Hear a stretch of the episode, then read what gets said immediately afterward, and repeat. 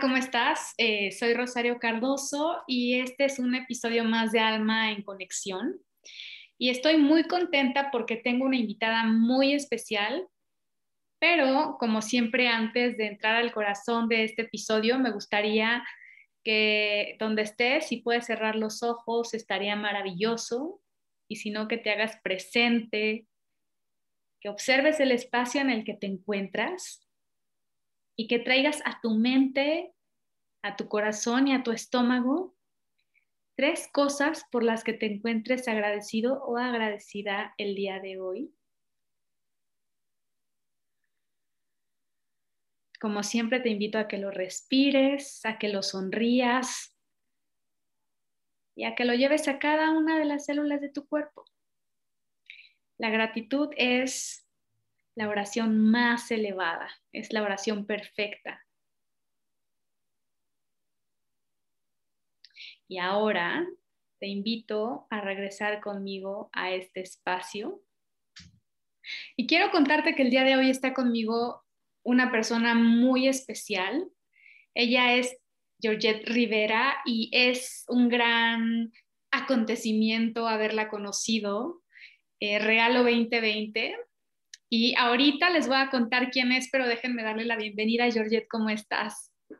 Rosario, ¿cómo estás tú? Yo muy contenta de estar esta tarde noche contigo y también pues muy feliz porque sé que eres una persona que habla precisamente con esa alma en conexión a todos los que están en este momento escuchando, así que más que un privilegio poder estar el día de hoy y a la misma vez reiterarte el agradecimiento por esta invitación. No, pues realmente yo me siento muy honrada de este espacio porque sé que tienes una agenda muy apretada y quiero contarles que Georgette es una persona particularmente especial porque es una sanadora nata. O sea, me parece una gran acompañante de almas desde diferentes lugares y ahorita les voy a contar por qué. Eh, es una mujer con muchos dones, con padres médicos que yo estoy segura que cuando ella era niña, por ahí les dio, eh, los puso a trabajar, seguramente uno que otro dolor de cabeza, como por no entender qué es lo que ella experimentaba, porque dentro de estos dones que ella tiene, digo, ella es muy modesta, la verdad es una mujer muy sencilla y creo que difícilmente habla de sí misma. Me parece que siempre pone como su conciencia, su palabra, sus dones al servicio de los demás. Pero resulta que Georgette, cuando era niña, desde siempre ha tenido esta cualidad de ver cosas que nosotros no podemos ver. No sé, por ejemplo, sabe mucho eh, de la salud de las personas, pero de manera intuitiva. Tú me dices, Georgette, si me equivoco, pero era tal su don que eh, sus padres en algún punto contactan a unos lamas. Tú me dices si voy bien, ¿vale, Georgette? contactan a unos lamas porque Georgette recordaba alguna otra vida pasada en donde ella había vivido en el Tíbet. Y mm, entre que eran peras y manzanas, Georgette termina viviendo en el Tíbet entre sus 12 y 14 años porque los monjes ven en ella estos dones que de alguna forma estaban ahí, pero no lo suficientemente potenciados. Y esa es un poco la historia, ¿cierto, Georgette? Pues tiene tanto que ya la verdad, yo creo que te la sabes mejor tú. pero pues más que, más que contactar los sellos fue como una manera en la que se abrieron las puertas, porque yo creo que las personas que nos pueden estar escuchando, tal vez muchas tengan hijos que tienen este, estas capacidades de, pues que no son tan usuales o tan comunes. Exacto. de pronto, lo primero que quieren hacer es medicarlos, ¿no? Llevarlos a que alguien se haga cargo de estos eh, niños tan simpáticos que dicen ver eh, sombras y deja, déjate más allá de sombras, pues algún, lo que podríamos llamar alguien que está desencarnado o los colores del aura alrededor de una persona. Entonces, es como complicado darle un manejo a, a este tipo de situaciones que ocurren en casa. Entonces, pues yo creo que lo más importante es que los expertos o las personas que tienen esa sensibilidad puedan encaminar a las a, quienes en ese momento lo necesitan o pues no están tan inmersos en un mundo donde esto es natural y a lo mejor tienen una situación más cómoda para acompañar a quienes pueden estar pasando por este, este tema. Claro. Y sabes que, Georgette, yo tengo que decirte, digo, antes de contarles un poco cómo es que trabajas tú, yo soy una persona muy racional. O sea, yo difícilmente eh, voy a cualquier lugar a buscar alguna terapia alternativa, muy a pesar de que creo en ellas. Pero contigo realmente me, me fui impresionada por esta ayuda que tú me diste. Es que amigos, Georgette de entre todas las terapias que tiene, tiene una muy particular que se llama podomancia, que es lectura de pies, digo, entre muchas otras. Pero em, cuando yo te vi, Georgette, una, pude ver en ti esta sabiduría nata, pude ver en ti a esta mujer medicina y de alguna forma me diste muchas herramientas que yo en ese momento necesitaba. ¿No? Yo creo que nada es casualidad. Y me gustaría que le contaras a la gente qué es la podomancia. Bueno, se oye medio raro, la verdad, esta, esta, esta mancia, porque es súper conocida la quiromancia, entonces la podomancia, hay personas que me dicen, parece como unas señoras gordas que van a salir detrás de una puerta, o de pronto unos enanitos que, ¿no? Sin embargo, la podomancia es una de las 236 mancias por medio de las cuales eh, las personas pueden saber de pasado, presente, futuro, karma, dharma, vidas anteriores.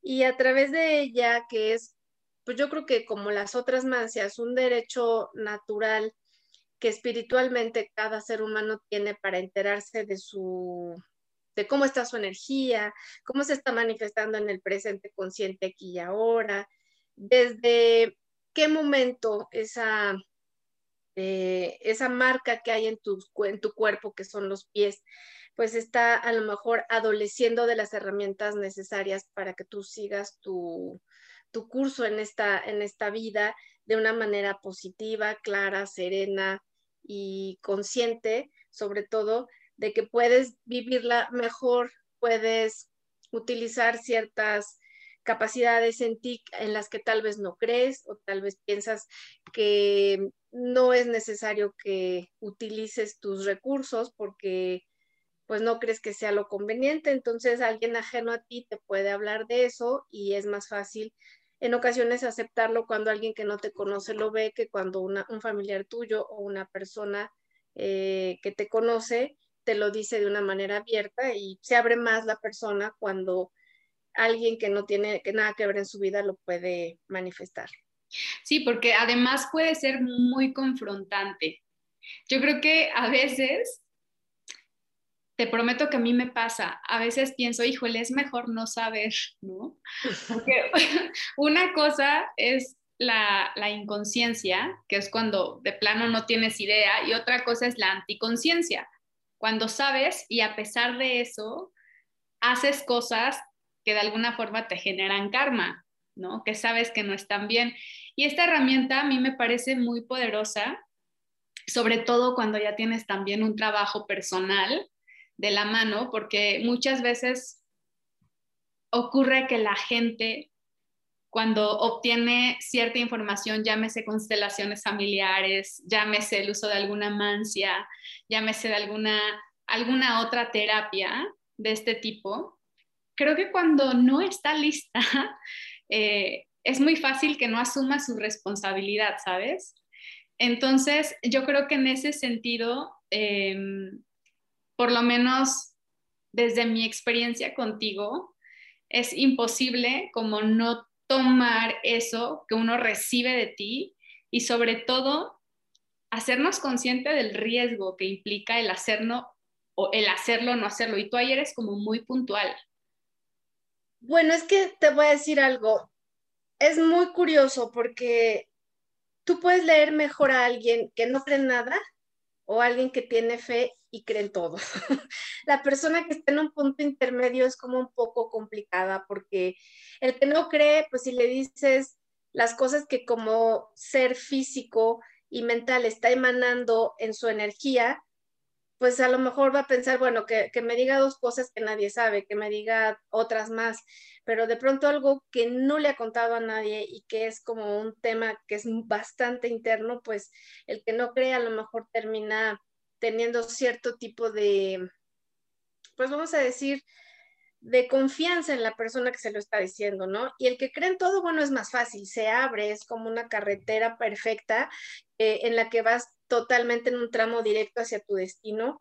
Y ahí, pues, las cosas que tú vas encontrando en la persona, sobre todo eh, hablando en tu caso particular, pues cuando una persona está muy alineada, muy centrada, y como tú que tienes un trabajo interno bastante profundo de muchos años, pues es como, como si tuvieras un lente de aumento en la carretera y entonces te hace mucho más fácil poder ver todos los obstáculos y, y sentir que efectivamente es un conducto positivo donde todas las cosas que van a llegar en el momento justo y perfecto, pues van a ser tomadas para utilizarlas como, si no como herramientas, como un mejor eh, compañero de viaje que te vaya diciendo a la derecha, a la izquierda. Entonces, este, pues contigo en este caso fue, fue así, ¿no? Fue, fue, más lindo, fue más, eh, más sano, más abierto y sobre todo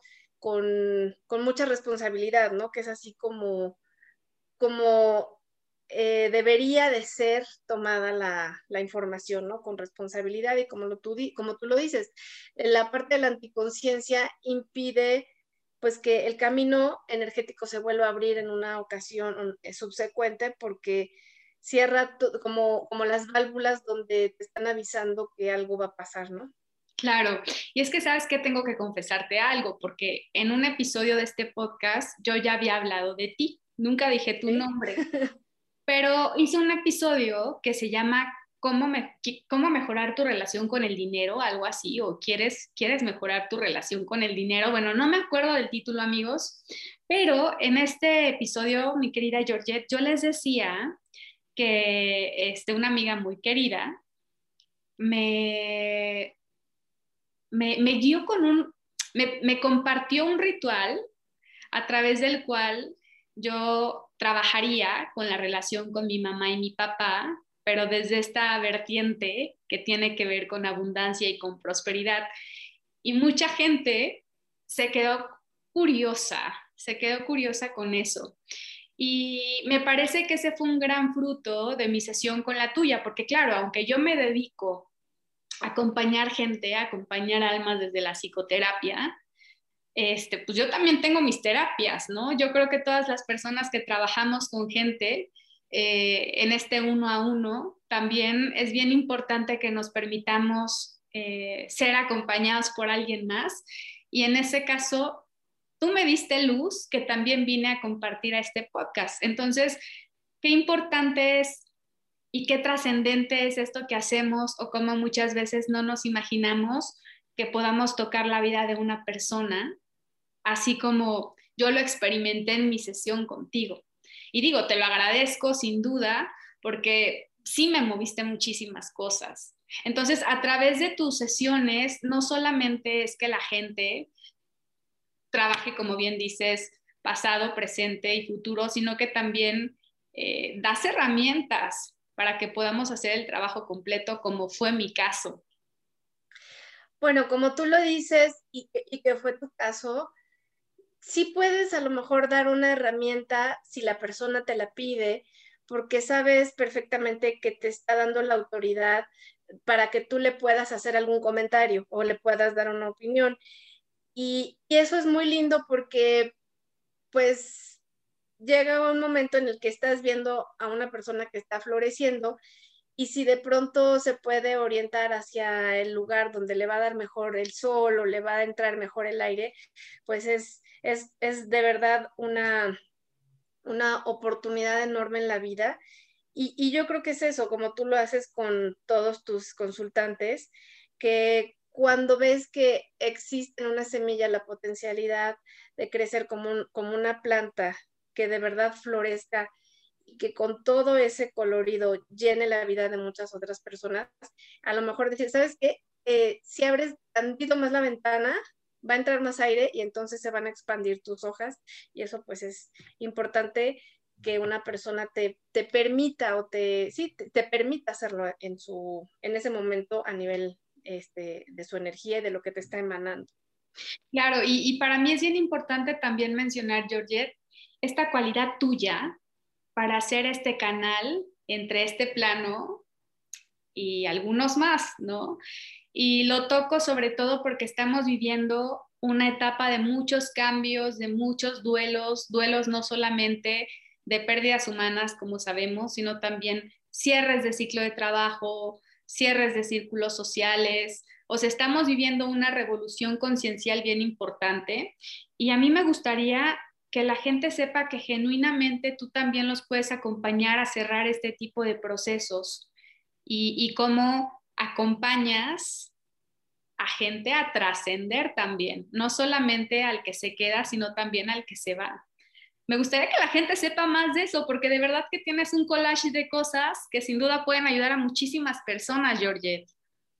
Rosario, te quiero hacer una, una confesión muy grande. Fíjate que en esto que comentas del acompañamiento por las personas que están pasando un mal momento porque sus familiares o alguien ya trascendió, eh, a lo mejor se va a escuchar muy, muy raro, la mayoría de las veces quieren trabajar eso porque son ellos, o sea, los que están vivos, los que tienen el tema de no haberse despedido, de sentirse culpables porque resulta que tres días o cuatro días antes se enojaron, eh, porque se distanciaron, porque no pidieron perdón. Entonces, bueno, es, es importante eh, pues que sepan, cuando tú tienes una señal clara desde otro plano, es decir, te apagan las luces, te prenden luces, te dice un vecino, Rosario, ¿sabes qué? Soñé a un familiar tuyo que tú querías mucho y trascendió, o es, sintonizas la radio y escuchas la música que los emparentaba o los hacía tener algo en común, o muchas otras cosas, palabras o frases que solamente esa persona te decía, efectivamente a nivel de canal se está manifestando. Si sueñas a la persona, yo considero que ni siquiera es necesario hacer un cierre de vínculo, porque el sueño es el terreno más fértil en el que tú puedes tener contacto con el alma de quien fue esa persona. Ya cuando es un tema para uno sentirse bien, eso es algo bien diferente. O sea, eso, con todo respeto a los que nos escuchan, habla mucho de mi ego, habla mucho de no me importa el que se murió, me importa, o sea, siempre te van a decir que le importa hacer un contacto con alguien que ya no está, pero más bien es yo quiero estar bien, digo que eso es totalmente genuino, pero no es por el otro, o sea, no es porque quisiera despedirme, sino es más por quien se queda y que en ocasiones le genera mucha culpa el haber eh, hecho algo o el no haberlo hecho antes de la partida. Entonces, pues el acompañamiento en este proceso se da como, eh, más que nada, como el principio de la aceptación de de que no eres culpable de lo que pasó, de que a veces decimos cosas eh, queriendo o no, y que tenemos que asumir las consecuencias de lo que hacemos. Y eso puede ser una lección que nos ayude a bien dejar partir y a bien no seguir sintiendo culpa por algo que nosotros mismos elegimos hacerle al otro. Entonces, pues ese acompañamiento también va a poder eh, necesitar seamos capaces de desposeernos de todas estas cuestiones en las que solo estemos deseando el tener una mejoría física, sino el que aceptemos a nivel espiritual, emocional y mental, o sea, entre todos los cuerpos, que hay momentos en los que alguien tiene que partir y creo que esa es la mejor manera de, que se tome esta aceptación en, cuanto al tema de las de las personas que, que tienen un fallecimiento, ¿no? Y es que es bien delicado este tema porque yo a veces también te voy a hacer una confesión, a veces caigo mucho en confusión cuando, a ver, tengo una amiga que se ríe de mí porque mucha gente a mí me pide oraciones. No sé por qué, pero como que desde chiquita mis amigas me pedían oraciones, me pedían rezos, ¿no? Em, porque fue una de las primeras cosas que yo aprendí. O sea, mi mamá era la cocinera de la casa parroquial, entonces yo crecí entre padres y monjas, yo crecí rezando. Como que mi vida espiritual, la verdad es que se basa mucho en eso, ¿no? eh, que si bien no soy la persona más religiosa, eh, lo haces como tu cariño. Sí, sí, sí, pero me refiero a que soy espiritual, 100%, ¿sabes? Como que aprendí a integrar. La verdad es que yo sí creo que, con todo respeto, que cuando nos aferramos tanto a una creencia generamos esta separatividad, esta fragmentación.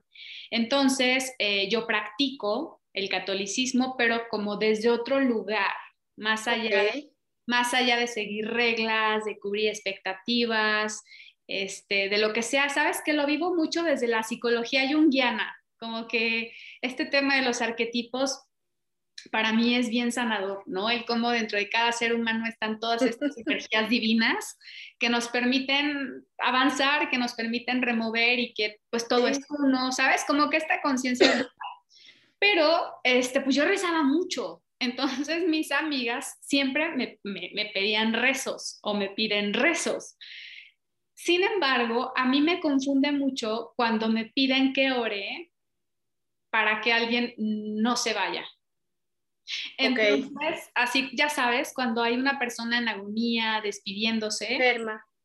Y, y a mí la verdad es que yo siempre pido por el alto bien de la persona, por el alto bien del alma que está eh, en ese proceso, pero sí como muchas veces, como tú mencionabas, nos aferramos a que el otro se quede cuando hay una agenda de alma, cuando hay una misión, cuando hay un propósito.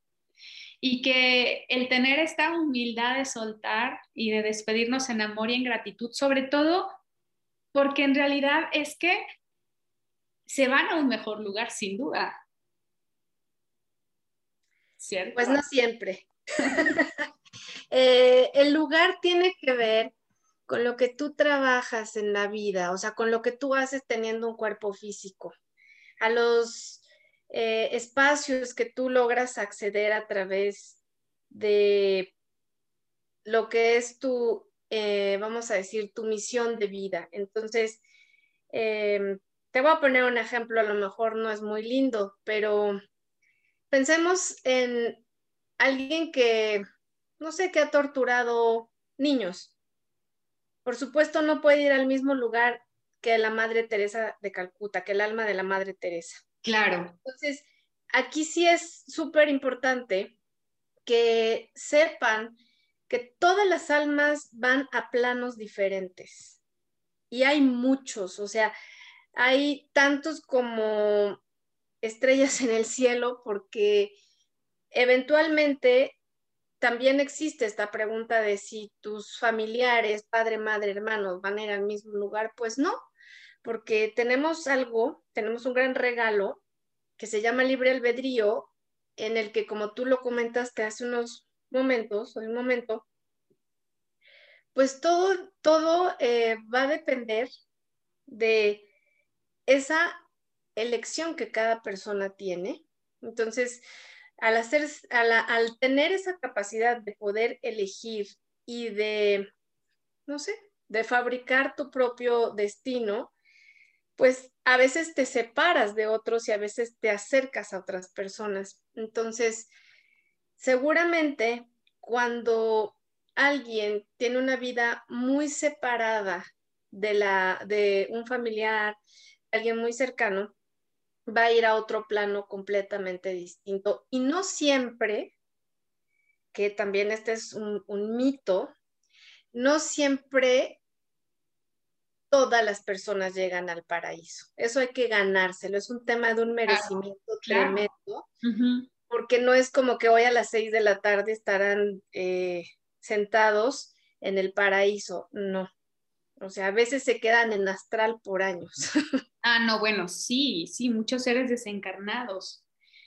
Y de pronto, ¿sabes qué? Cuando me refería a un mejor lugar, es que de verdad, digo, pobres de los que nos quedamos, ¿sabes? Porque al final estamos pues en este trabajo con nuestro propio ego, eh, preocupados por cosas que muchas veces son insignificantes y de alguna forma cuando cambias de plano hay esta posibilidad de la liberación del alma, ¿no?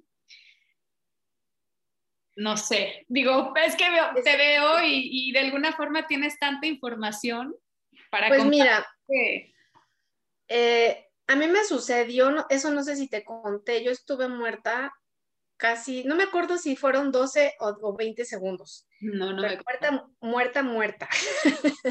Entonces, eh, en esos 12 segundos, pues recuperé en, toda la información en un libro que, que, cuando regresé de esa experiencia lo escribí. ¡Wow!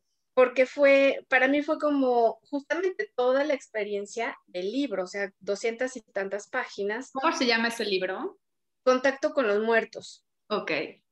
Entonces, literal, vi el túnel donde estaban personas conocidas, parientes que, o familiares, amigos, que ya tenían años eh, de haber desocupado este plano y otros que tenía poco y otros que pues no me llevé tanto con ellos o que no conocí a profundidad, pero sí estaban en ese, en ese túnel. Y era rápido, o sea, era muy rápido, era como si estuviera eh, corriendo en ese túnel y los veía como en cámara rápida. Y de pronto llegué hasta un lugar donde yo la verdad me sentía súper a gusto, súper bien, muy tranquila, todo era maravilloso. Evidentemente ahí ya no hay tiempo ni espacio, que es una concepción total de la tercera dimensión de este plano. Y yo dije, esto está muy bien, yo me siento feliz. Entonces, en ese momento eh, apareció una luz muy brillante y todo el diálogo era telepático, no era un diálogo que tuviera que ver con como lo conocemos hoy, eh, de viva voz, donde me decía que tenía que regresar, que tenía que escribir un libro y me dio muchísimas instrucciones. Y yo le pregunté, está bien, pero quiero saber por qué me tengo que regresar, porque aquí de verdad estoy en un, o sea, eso era un lugar de inmejorable estadía. No, no sabes lo bonito, lo, bueno, todo, que te puedo, te puedo exagerar incluso, pero no vale la pena, sino que era tan linda la experiencia que yo no me quería regresar. Entonces me empujó con la mano y cuando me empuja con la mano, abro los ojos abruptamente, ya tenía un suero, me, había dado un shock anafiláctico, entonces, este, pues eh, tenía, tenía suero, había doctores, había todo. Entonces, me, me dedico a, hacer el libro, pero meses después porque fue como, ¿sabes? Como, como cuando estás en una montaña rusa que sientes esta adrenalina y que en el momento de bajar sientes esta emoción en el estómago, fue así, o sea, fue inmediatamente sentir en el cuerpo, o sea, en la mente, en el corazón, en el hígado, que ya estaba de regreso. Entonces, eh, vi uno o dos planos, pero sí eh, te quería comentar esto porque evidentemente cuando te vas, casi todas las personas tienen esta visión del túnel, de llegar a un lugar eh, donde se irradia luz amarilla, dorada, blanca, rosa. Y esos son como los eh, principales lugares a donde tu alma accede cuando sale del cuerpo. Y después de eso hay otros eh, espacios hasta que llegas a un lugar que se llama la interestatal, así como la carretera, donde estás viendo si te vas por la de cuotas, si te vas por la, pues por la libre. Es eso, es, es una interestatal donde conflagran muchos caminos y tú decides eh, si te quedas parada viendo para, puede pasar dos cosas, que te llamen a uno o que tú decidas que te vas a ir caminando por no trabajar algo que te faltó en este plano. Entonces es, interesante cómo, cómo, cómo, funciona, cómo funciona arriba, eh, pues sí, como tu pase a, a la interestatal. Oye, y, y en estas experiencias casi muerte, siempre que las escucho, la gente nombra que realmente le pierde el miedo a morir. Digo porque es algo que con lo que muchas veces las personas vivimos, ¿no? Como con este miedo de, de irnos a otro plano. ¿A ti te pasa igual? Sí, sí, porque es, es una manera de, mira, te vas a dormir y es justamente eso, ¿no? Como morir y tener una oportunidad al día siguiente de que tu alma regrese en caso de que el juicio que le hicieron la noche anterior no sea muy severo, pues si es muy severo ya no regresas. Claro. Y, si, no, pues te dan la oportunidad de regresar a arreglar lo que queda pendiente en, este aquí y ahora. Pero no, no me da miedo. Y me estaba acordando justamente de esta conversación que tuvimos hace una semana, en donde hablábamos de, tu amigo recién fallecido, el maestro Antonio Velasco Piña. Velasco Piña. El autor de Regina, en donde tú me compartías que tenían una práctica de meditación budista bien fuerte y bien profunda. Y yo te dije, ¿cómo profunda? ¿De qué trataba? Y tú me dijiste, prácticamente es que te mueres un ratito, o sea, te sales de tu cuerpo, ¿cierto? Cierto, se llama meditación Sochin y es una meditación que a los niños, así como aquí te enseñan a, pues no sé, a comer chile y hacer, a no tenerle miedo a pasarte las calles corriendo y para nosotros es natural, bueno, pues para los tibetanos, la práctica de la meditación Sochin tiene que ver con entrar y salir de tu cuerpo. O sea, que ese es como el primer paso. Y segundo, que tú pierdas el miedo a entrar y salir rápidamente. Es decir, entrar y salir puede ser que la primera semana sea algo complicado, pero ya cuando lo vuelves como un ejercicio del cuerpo mental, del cuerpo físico y del cuerpo espiritual, pues vas y vienes, ¿no? Entonces, ¿qué pasa? Que cuando tú lo sigues practicando, puedes llegar a un estado en el que tu temperatura baje tanto y tanto que si una persona llega y te toca estás casi helado y luego te puede poner la mano en el cuello para saber si estás vivo o no. Y a lo mejor puede pensar que no, porque en realidad tu pulsación es casi nula, los latidos de tu corazón también, pero estás en un proceso donde tú te haces digo, es como muy vanidoso decir esto, ¿no? Eh, pero es casi, casi como si tú pusieras a todo tu metabolismo aletargado y le dijeras, espérame, así tienes que quedarte, regreso en un ratito y te vas a dar cuenta que vamos a volver a funcionar en la manera que siempre lo hemos hecho. Entonces es mucho control del cuerpo a través de la mente y a través de que pues el espíritu se va. Entonces eh, dejas literal la caja vacía. Oye, y es que realmente los budistas tienen unas prácticas bien fuertes de pranayama, ¿no? Como para levitar, o sea, porque en realidad la levitación existe, pero más allá de ser un acto de magia, un acto demoníaco, como mucha gente lo puede ver, es un tema de combustión interna, ¿no? Y como estas prácticas de derretir bloques de hielo a partir de la respiración y el calor, y el calor corporal son para nosotros, los occidentales, algo increíble. Pero me imagino la cantidad de cosas que aprendiste tú estando allá. No sé, digo, no me quiero ir muy lejos, prefiero que tú nos lo cuentes.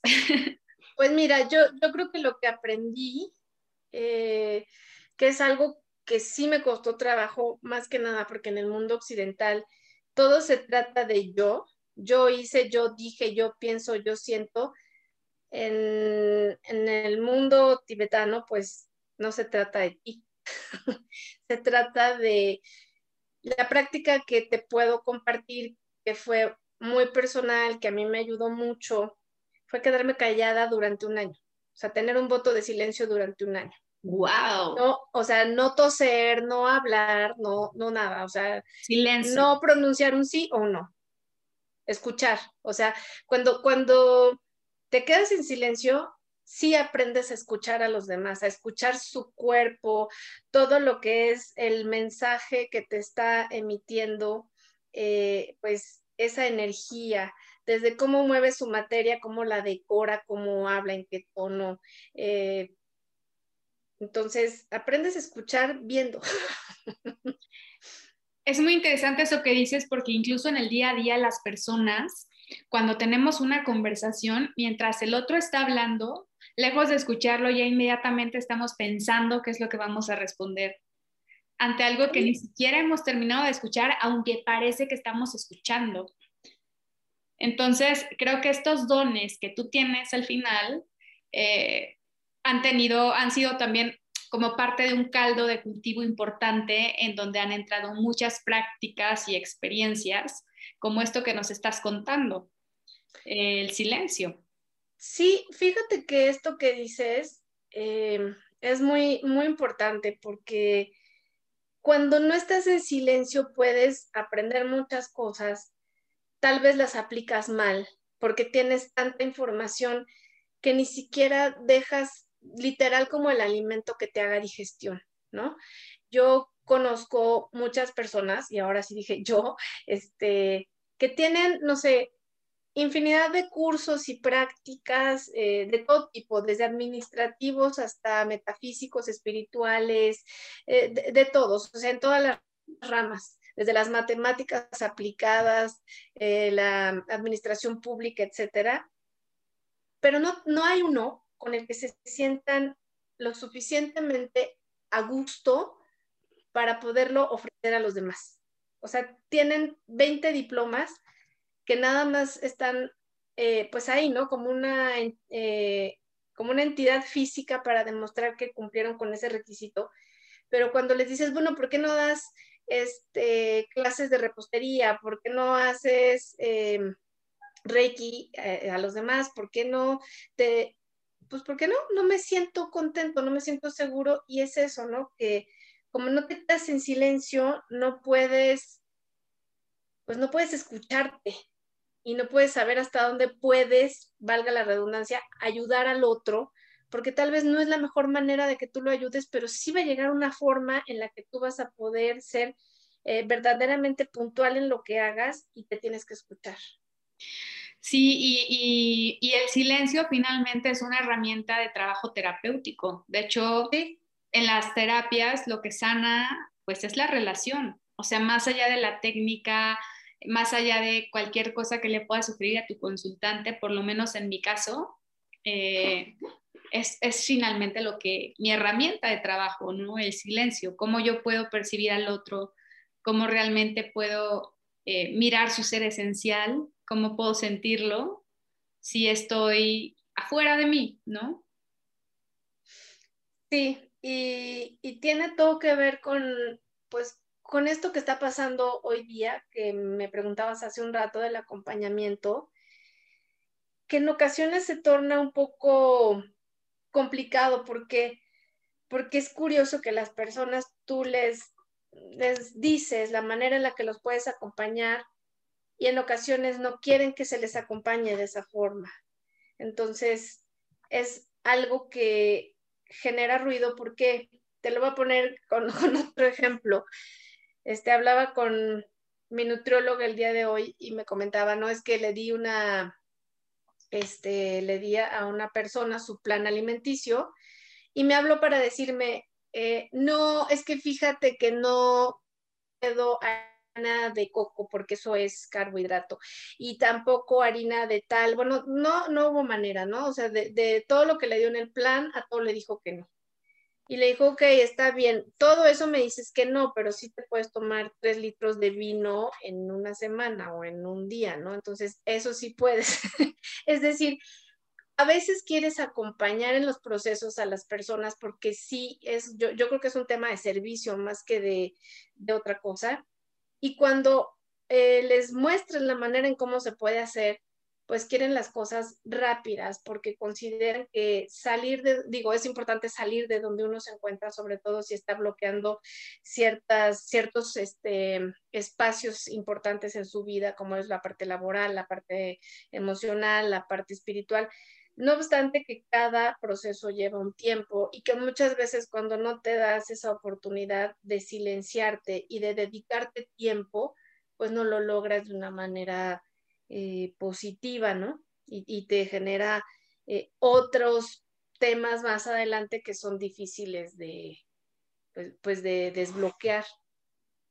Totalmente. Y, este tema de cultivar el silencio, incluso yo generalmente a mis consultantes también les recomiendo que cuando trabajamos, pues que no hablen de eso, que no, ¿sabes? O sea, que guarden silencio, que se tomen el tiempo como para que su corazón, su cuerpo asimile todo esto que acaban de descubrir o con lo que están trabajando. Eh, porque es todo un espacio, o sea, yo creo que dentro de cada uno está la medicina, o sea, somos una farmacia andante, pero no nos enteramos precisamente porque vivimos en medio del ruido, en medio del ruido, en medio de los roles, en medio de nuestro ego, casados con las imágenes. Y yo realmente creo que estos, estos temas tan profundos eh, que ahorita estoy sorprendida como de estar tocando todo esto porque mi ser racional está como muy acostumbrado a hablar pues de otro tipo de cosas en mi podcast, em, pero contigo de alguna forma no hay manera de que yo no pueda decir que una vida no alcanza. una vida no alcanza para aprender todo lo que tenemos que aprender. Yo sí creo fielmente que vamos y venimos, vamos y venimos, hasta que elegimos irnos a este mejor lugar, eh, trascender y, que es todo un trabajo. Sí, y es también, pues yo creo que un, un mérito muy grande de que el alma recuerda realmente a lo que vino y cuando lo recuerda, pues puede ascender en un vuelo libre hacia, ahora sí, hacia, hacia ese paraíso soñado y, puede ir a desarrollar otras eh, capacidades, puede hacer otras cosas que en la tierra pues no se pueden, pero también pues este es un instrumento increíble el cuerpo, porque hay cosas que en el cielo, en el mundo celeste no se pueden experimentar más que cuando tienes un cuerpo físico o cosas que te enteras aquí y que allá no se saben si no tuvieras un cuerpo físico. Sí, yo luego en, en alguna de mis conferencias les sugiero que perdonen en esta vida para que ya no se los vuelvan a encontrar a estos objetos de perdón en alguna siguiente, porque al final pues venimos a resolver. Venimos a resolver, venimos a potenciarnos, estamos aquí para poner nuestros dones y, nuestros talentos al servicio de los demás, para que esto se multiplique. Luego vemos estas historias como de un Miguel Ángel, de un Da Vinci, de un Beethoven, de un Van Gogh, o sea, estos seres que de alguna forma llegan con estos dones, pero súper pulidos y que vienen ya a trascender a través de su arte, a través de su obra. Y por eso es que yo creo fielmente que es bien importante que hagamos lo necesario para sí estar conectados con nuestro propósito, pero para, para poner en nuestro día a día este trabajo de autoconocimiento, este trabajo personal, para ir a este tipo de terapias como las que tú ofreces, pero también con esta conciencia de que el saber nos hace responsables. Sí, totalmente cuando eh, eh, lo comentaste al principio, si lo sabes y de alguna manera, pues no quieres hacerte responsable del conocimiento que tienes en la mano o en las manos, pues ya es una decisión muy subjetiva, personal y también valiosa, ¿no? En el sentido de que vale que tú decidas que no quieres porque pues a lo mejor no decides este, seguir en tu zona de confort o decides que no es el momento y, está bien, o sea, está bien, ¿no? Nada más que eh, pues son ciertas cosas que considero que en el momento que tú te acercas a, ir a una terapia contigo o con muchas otras personas que este, están como dando esta compañía y ayuda para tener una mejor manera de vivir, pues ya, ya si te lo dicen y lo sabes, pues es como estéril, porque en el fondo vas con una intención, te, dan una responsabilidad y dices, ay, no, ya no me gustó, ya, ya, me voy, está demasiado difícil, ¿no? Entonces, o, o no era como yo esperaba, entonces creo que ahí, pues lo, lo, más lindo sería que las personas pudieran responsabilizarse de ello, pero en caso de que no, bueno, pues también es válido. Sabes que a mí me apasiona mucho a lo que tú te dedicas y lo admiro mucho porque yo soy muy miedosa. O sea, yo realmente eh, no, no, no me siento como lo suficientemente abierta como para poder experimentar, no sé, un despliegue corporal, o sea, un viaje astral. Una de mis hermanas lo sabe hacer a voluntad, pero yo no, ¿sabes? O sea, o no sé, que a ver, que seguro sí, porque finalmente todos tenemos esta habilidad, ¿no? Y cuando nosotros dormimos es cuando nuestra alma resuelve. Eh, yo muchas veces digo, es que no son los del más allá, sino que también muchas veces son los del más acá los que te visitan, ¿no? Cuando hay algún tema de perdón, cuando hay alguna cosa inconclusa. Eh, pero yo, por ejemplo, mi querida Georgette, sí reconozco que no, no, no, no me, no me encuentro apta para, para, como para desplegarme, porque esta sensación de, de, que, que, seguramente la gente que nos está escuchando le ha pasado, que estás dormido o dormitando y sientes como que te caes, hasta brincas en la cama. Entonces, según yo, es cuando tu alma está comenzando a salir y ¡pah! como que la mente la regresa, ¿cierto? ¿O es solo mi sensación? No, sí, no, es, justo, o sea, puede ser que estés ya de regreso o que apenas te vayas, o sea, puede ser cualquiera de las dos. Estás regresando de tu, eh, de tu out body experience o estás, eh, o sea, es indistinto, porque se siente como si rebotaras, como si fueras a subir o a bajar un escalón, o también como si, por ejemplo, tuvieras un guante en la mano y lo metieras y se extendieran tus, tus dedos, tus extremidades, de alguna manera experimentan como esta sensación de, pues, de grandeza, o sea, como si se alargaran, de alargamiento, o sea, experimentan como un alargamiento desde el dedo pulgar hasta, hasta, hasta el talón o, o hasta la muñeca de la mano. Wow, Oye, y, para todas aquellas personas que nos estén escuchando, no nos fumamos nada. De hecho, quiero decirles que eh, todo esto está muy asociado y muy estudiado en física cuántica. De hecho, hay un autor que se llama Jean-Pierre Garnier, que tiene un libro que se llama El doble cuántico, en donde él gana un premio Nobel justamente experimentando este, todo este tipo de eventos. Incluso él en este libro habla de cómo tú puedes pedirle a tu doble cuántico que solucione cosas por ti mientras tú estás dormido. Entonces, de hecho, hasta te da como la, como la manera en la que tú puedes comunicarte con esta parte tuya para que puedas salir y tomar acción sobre algo que quieras conseguir, un, proyecto que quieras concluir, este, como para que vaya donde el alma de la otra persona y le dé un mensaje y pueda suavizar una relación o pueda sanar una fricción, no sé, entonces digo, búsquenlo, la verdad es que vale mucho la pena porque es algo que está y me parece que todavía son temas, Georgette, que están como, como muy...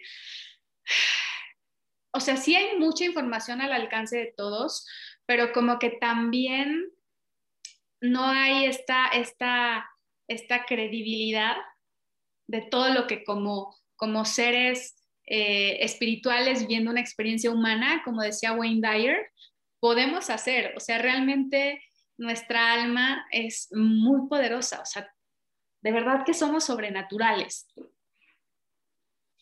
Sí, sí hay mucha información. El tema es que pues tiene seis mil años guardada y a muchos círculos eh, eh, no le conviene que las personas sepan que en ellos mismos está la capacidad de poder cambiar las cosas.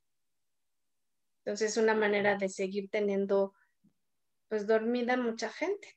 Claro. Y empezando por el celular. Claro, claro. Sí, totalmente, las redes sociales.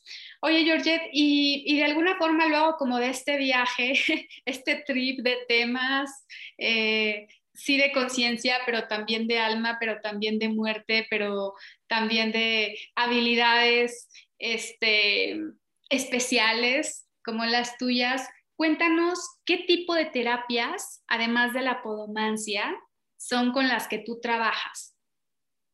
Bueno, trabajo con lo que es la terapia de dolor y en ella prácticamente eh, una persona logra conectar con sus vivencias en esta, en esta vida, en las que aprende a conectar ese dolor en la infancia o ese dolor por una pérdida y que a partir de ese momento sigue teniendo este tipo de eventos o experiencias que le hacen eh, repetir y repetir la misma historia, ya sea a nivel laboral, a, nivel eh, emocional, a nivel personal, y que hasta que tú no logras romper la cadena básica del momento en el que se generó por primera vez ese dolor, no va a dejar de suceder de manera, o sea, va, va, a seguir sucediendo inconscientemente o vas a seguir atrayendo esos eventos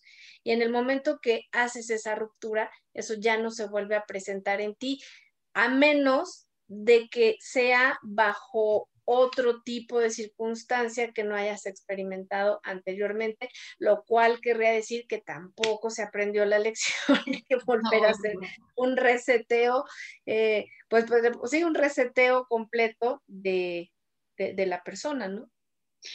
Sí, y sabes que yo quiero darles una buena noticia a las personas que nos escuchan, porque yo hace tiempo, Georgette, escribí un artículo que se llama El sexo y la energía, la importancia de tener encuentros conscientes y también hice un episodio al respecto.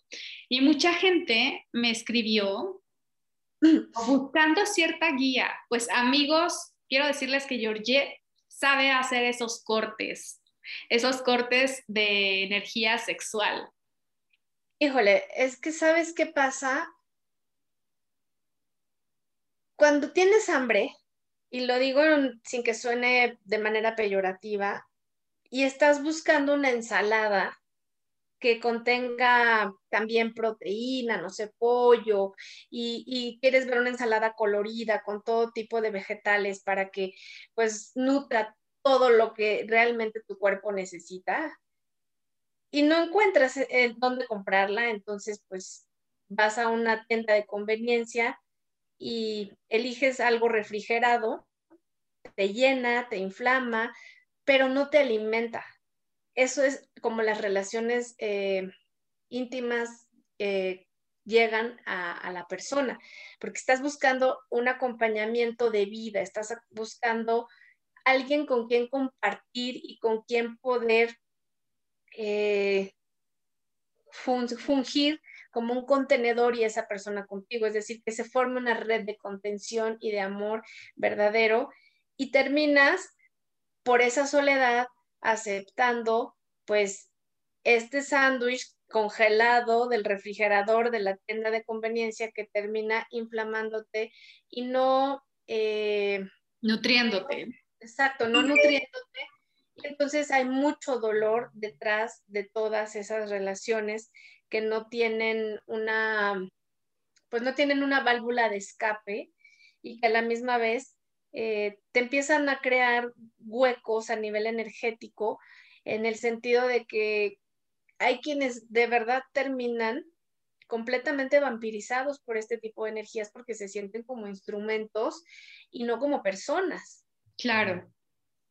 Sí, que todo eso impacta en todas tus otras dimensiones, ¿no? Entonces de pronto pues no me va bien en el trabajo o mis finanzas no florecen o me siento todo el tiempo deprimido porque al final estás cargando con karma que tampoco es tuyo, ¿no? En este intercambio energético. Mm, fíjate que hay, un, hay algo, nada más, es como, como dato, ¿no? Dentro de mucha información que existe. Cuando una mujer eh, está casada y resulta entrar en otra relación, y digo porque este es un ejemplo, ¿no? También pasa algo cuando un hombre está casado y decide entrar en otra relación, pero cuando una mujer está casada y tiene una relación con otra persona sin haber terminado la relación en la que se encuentra, se generan muchos problemas de carencia financiera en la familia. Wow. Porque la mujer tiene que ver con la administración de los bienes, tiene que ver con la administración de todo lo que llega a la mesa de tu casa.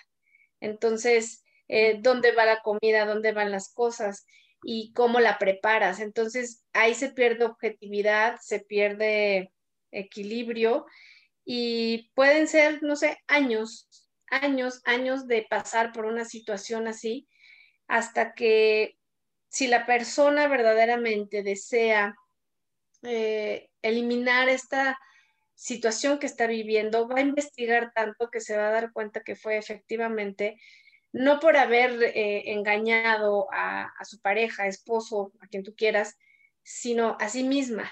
Claro. Entonces pasa igual con el hombre, pero ahí son, le, afecta mucho más en temas de trabajo, en sus temas eh, financieros, pero no precisamente de no poderle dar a sus hijos, sino puede ser hasta pérdidas pues de bienes raíces y todo esto está muy, muy fundamentado. Incluso hay personas que llegan a sentir tanta culpa que se enferman eh, de pues de depresión y la depresión pues es un canal perfecto para que lleguen otras enfermedades y te hagan compañía en adelante, entonces hasta debilitar pues todos tus centros energéticos, ¿no? Qué interesante y yo espero que quienes nos están escuchando sepan que se puede hacer mucho al respecto y Georgette es una gran guía para hacer eso. Eh, y bueno, Georgette, yo la verdad es que me siento muy honrada de que estés aquí. Eres alguien a quien admiro mucho, eres alguien a quien respeto mucho y de quien aprendo mucho. Entonces, para, para, para cerrar, la verdad me gustaría muchísimo si pudieras hacerle una recomendación a la gente que nos escucha, sobre todo en esta etapa de tantos retos en la que estamos en estos tiempos. Bueno, pues antes que nada, Rosario, quiero darte las gracias por tu generosa invitación, por permitirme hablar de temas que no son a lo mejor tan, tan comunes y que afortunadamente, pues en este momento ya son más conocidos, las personas son más accesibles a poderlos escuchar y que acompañados de ti y de esa gran responsabilidad que tú eh, tienes sobre todo lo que haces y sobre las cosas que compartes, pues creo que va a llegar a buenos, buenos oídos. Y a la misma vez, eh, pues me gustaría cerrar eh, diciéndole a todas las personas que están en conexión con su alma, que esa conexión se mantiene viva porque ustedes son capaces de poder diferenciar lo que saben que está bien o que está mal. O sea, no hay cosas buenas ni malas. ¿A qué me refiero con esto? Que no permitan que algo externo se vuelva una mochila que no quieren cargar.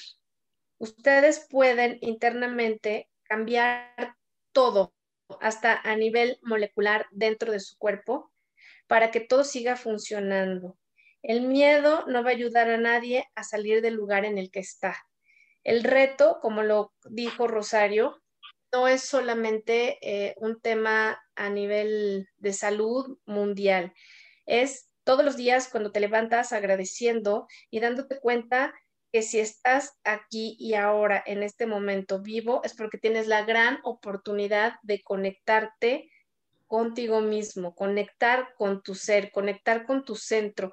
Y el centro donde está, está en el corazón y ustedes saben que lo que está ahí no es mentira. Qué bonito, Georgette. Oye, y, yo quiero decirles que tienes un podcast también que se llama Altas Vibraciones, en donde si les gustan este tipo de, temas, además Georgette tiene invitados de primera, eh, comparte muchísima información que cura para que también vayan a seguirla en Spotify y en todas las demás plataformas. ¿Tienes cuántos libros, Georgette? Siete. Siete libros, siete libros. Ok, ¿cómo se llaman tus libros? Digo, nada más para que les podamos dejar la, mosca en la oreja, por si quieren. Pues, sí, te los digo, contacto con los muertos, eh, tus pies también hablan. Em, a ver, te dije contacto con los muertos, tus pies también hablan, el poder de tu yo interno, eh, sanación a través de los ángeles, eh, ¿qué otro? Yo soy el que soy. Y me estaba haciendo falta otro. Ah, bueno, hay uno de, meditaciones también. Y, ah, uno que no hay hombres canijos, sino mujeres que los aguantan, que ese fue el último que escribí. Y no sé si se me está pasando. Ah, ah, sí, el libro de los demonios.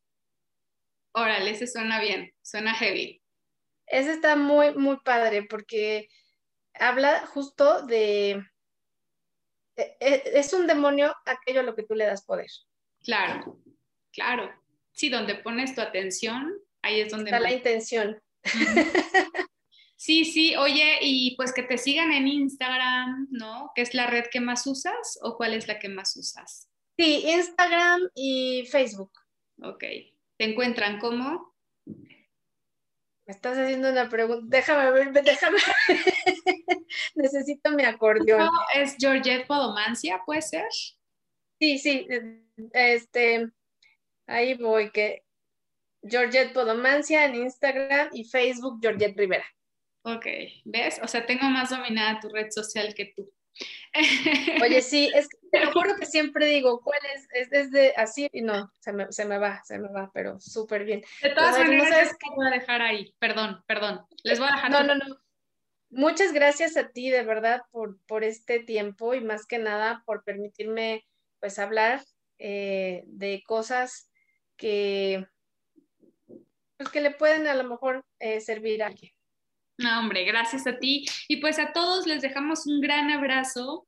Eh, yo muy feliz, muy, muy feliz el día de hoy por, por tener esta posibilidad de compartir con ustedes. Y pues nos vemos, siempre digo nos vemos, no sé por qué siempre digo nos vemos, pero bueno, con los ojos del alma seguramente. Nos escuchamos en el siguiente episodio. Les dejo un abrazo. Hasta pronto.